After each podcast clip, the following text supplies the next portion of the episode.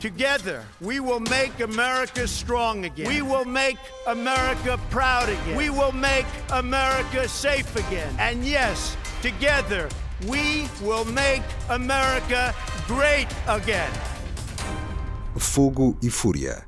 Ver o mundo a partir da América. Olá, bem-vindos a mais um episódio do podcast Fogo e Fúria. Esta semana temos connosco a Clara Barata, subeditora da secção Mundo, portanto é a minha chefe. Vou ter de ter cuidado, por isso é que vim de fato e gravata, como podem ver.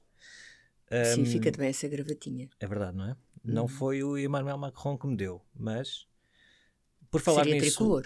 esta semana foi uma semana, uma semana muito movimentada na Casa Branca, eh, com a visita do presidente francês. Agora também estamos a gravar isto numa sexta-feira e a chanceler alemã está a chegar também lá para uma visita de trabalho. Eh, mas o que dominou as atenções aqui mediáticas nesta semana foi a visita do presidente francês. Dividida em duas partes, diria eu, não sei se concordas. Primeiro, aquelas manifestações de carinho entre Macron e o Trump, e depois o discurso no Congresso, perante os congressistas americanos. Tu escreveste e estiveste atento a esta troca de carícias entre os dois presidentes. O que é que achaste? Ah, eu acho que houve muito amor. Hum. Houve muito amor por parte do Donald Trump. Foi ele que começou? Achas que foi, se fosse assim uma relação a dois, achas que tinha sido Aquilo o Trump a, a lançar o primeiro olhar? Um forte, um forte aperto de mão, um aperto de mão muito másculo Uhum. ah, por parte do Macron. Isto já Em noutra, território neutro. Ah, e que foi uma demonstração de força por parte do Macron. Ah, portanto, a relação de amor não começou agora. Mas agora que o, que o Trump teve o Macron em sua casa, ah, acho que aqui até pareceu um pouco mal, porque o Macron foi transformado num, quase num brinquedo pelo Trump. É que parece, como, como há, há muita gente a dizer, que aquilo parece que é uma luta, ou uma luta de galos, ou, ou uma, ali uma luta pela, pela, por subir na hierarquia do, dos macho alfa, não é? Ali parece uma, uma dança. Há uma dança, há uma dança, mas aqui o, o, o- Macron, o Macron gosta, de se, gosta de se exibir. O Macron não eh, pode ser pequenino, pode ser mais pequenino ao lado do Trump, pode ser eh, pode parecer frágil ao lado do Trump, mas ele não é. Ele, eu, e- eu, e a- eu e a Brigitte conheceram-se quando eu era professor, professora de teatro dele. Ele gosta de estar num palco, de ocupar o palco, de ser o centro das atenções. Seria o Macron é um ator de teatro e o Trump de televisão, não é? E são dois Exato, bons são atores. são dois bons atores a, evoluir num palco. Ahm, mas neste caso foi, acho que foi esmagado, foi ultrapassado, foi apanhado, abraçado, beijado e transformado na sua, no seu objeto de brincar pelo, pelo Donald Trump. Isso tem, tem algum objetivo assim eh, imediato que, que salta, salta à O, vista? obje- o objetivo do, do Macron era exibir a sua amizade, a sua capacidade de influenciar o Donald Trump e- mostrar que era o parceiro, da, o parceiro europeu do Donald Trump. Alguém que poderia ter influência sobre ele, ah, que tentaria convencê-lo a, a não abandonar o acordo nuclear com o Irão, ah, que poderia, e ele apresentou, a ideia de que a Europa iria tentar eh, negociar mais alguma coisa com, com o Irão, ahm, como o Trump exige, para ir de encontro às preocupações, eh, às preocupações do, do Donald Trump e dos, Então, americanos há, mais há- co- há aqui, há conservadores. aqui dois jogos eh, entre o Macron e o Trump e Uhum. depois também entre indiretamente entre o Macron e a Theresa May e a Angela Merkel por uma certa, Uhum. certa ascendente na Europa atualmente, não é? Que há, há- há- será um momento de, de, de deitar cá para fora estas eh, exibições de, de, de- a forma, de maneira de estar entre eles e Ah, só o Macron é que pode fazer essa exibição neste momento, acho eu, porque com, acho que veremos hoje com, com a Merkel. ahm, quando eles estão juntos é, é, é sempre muito é, é horrível, percebe-se que fisicamente nenhum gosta do outro.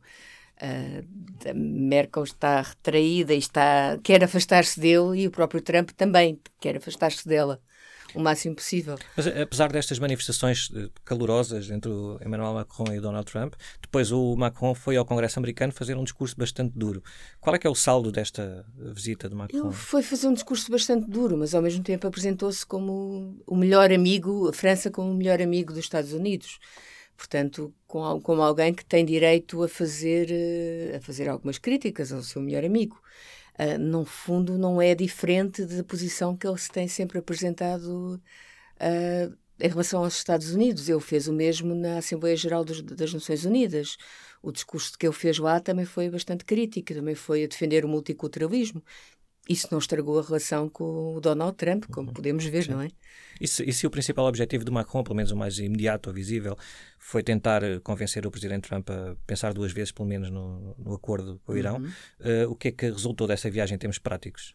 Eu acho que não o convenceu a pensar duas vezes. Acho que ele foi lá dizer que os europeus estão dispostos a, a fazer qualquer coisa para tentar renegociar com o Irão, para, ou para manter o acordo nuclear com o Irão, mas uh, a fazer mais qualquer coisa para ir ao, de encontro às preocupações dos Estados Unidos em relação ao acordo que foi assinado em 2015 durante e, a administração e num cenário Obama. E num cenário em que os Estados Unidos uh, denunciam o acordo do Irão, que poder é que têm os países europeus e os outros parceiros para mantê-lo vivo?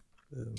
Aí a bola está com aí a bola estará com o Irão, mas os Estados Unidos pronto eles não irão denunciar penso eu o uhum. acordo com o Irão. Uh, eles vão dizer que não podem dizer que não mantêm uh, a, a, inibição das, das sanções, vão, não vão continuar a. Portanto, as sanções continuam a existir. O que, eu, o, que o Trump tem de, de, dizer de três em três meses é que uh, põe uma moratória, uhum. uh, há em vigor uma moratória sobre as sanções. É um, uma coisa assim, um deu uhum. um pouco estranho que mas está, mas está em causa, uma, a coisa que mais se discute é a possibilidade dos Estados Unidos Isso. saírem mesmo do acordo, não é? Uh, Nesse cenário, se bem que possa ser. Saírem é o, que ele vai. Uh, pronto, sim, isso já é um passo mais adiante, Exato. não é? Agora, o que o Irão tem dito nos últimos, nas últimas semanas, sobretudo porque antes estava a um, dizer que continuaria a cumprir o acordo, é que pode voltar a enriquecer o combustível nuclear quase imediatamente e que não tem interesse em manter-se no acordo uh, se for só com os parceiros europeus uhum. e os restantes parceiros para além dos Estados Unidos. Uh, esta sexta-feira, no dia em que estamos a gravar isto, a, a chanceler alemã Angela Merkel uh, chega também a Washington, não para uma visita tão longa quanto a do Emmanuel Macron, mas uma visita de trabalho de poucas horas. Tu já falaste há pouco sobre a relação entre Donald Trump e a Merkel, que é muito mais tensa do que aparentemente é com, entre Trump e o Macron. Uh, o que é que a chanceler Merkel vai fazer a Washington? Quais é que são os, os pontos principais da discussão e o que é que ela pode trazer? Ela vai tentar, sobretudo, convencer de Trump a, a, a deixar a Europa de fora das, das tarifas comerciais hum. sobre o aço porque há um prazo até ao fim, de, ao fim deste mês para, para o Trump, para os Estados Unidos, deixarem e dizerem quais são os países que vão isentar das, das novas tarifas. Uh, e os países europeus ainda não foram isentados, ainda, ainda estão em risco de ter de serem taxados com isto. Tá, o, o, uma coisa que o presidente francês disse é que para ele um, o Donald Trump era muito mais previsível do que do que se costuma dizer, não é? Uhum. Ele dando a entender que já sabia que não ia ter nada em relação ao, ao acordo com o Irão. Uh, é, é uma percepção que só o Emmanuel Macron tem. Dizer, o que é que achas possível que, que o Donald Trump e a Casa Branca neste momento voltem atrás em certas uh, decisões que já tomaram? Como... É, já voltou atrás em várias coisas, não é? Já disse que sim e que não, não é? Como agora disse que voltaria, que estava, afinal estava interessado no TTIP, enfim. Acho possível, tudo é possível com o Donald Trump, não é? Com a Casa Branca de Donald Trump e com várias mudanças que têm, entram e saíram, saíram uh, elementos do seu governo e dos seus conselheiros, uh, é, é, natural que haja arrepios na, no percurso, não é? Uhum. Portanto, é perfeitamente normal que haja mudanças, mudanças de percurso. Muito bem, vamos voltar se calhar um bocadinho atrás a falar uh, mais um pouco sobre a relação entre o Donald Trump e o Macron, ou pelo menos a, a forma como os dois se apresentaram uhum. perante as câmaras de televisão.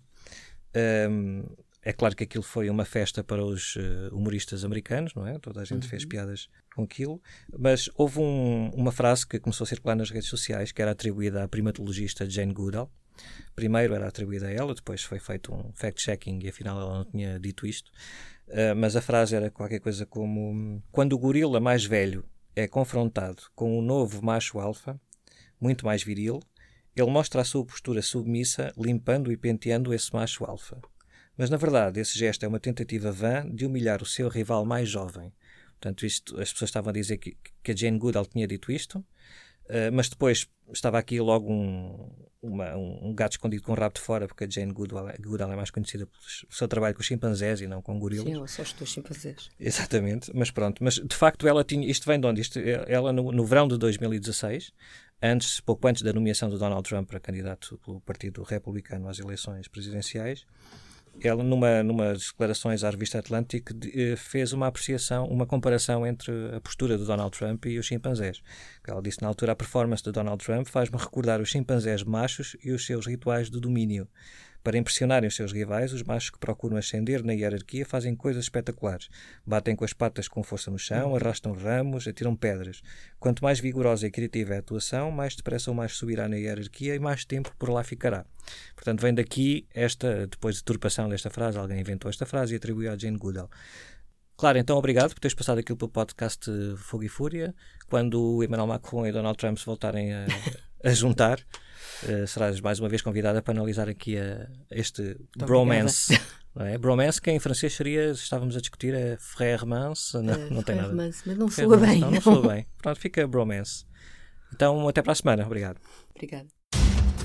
Fogo e Fúria.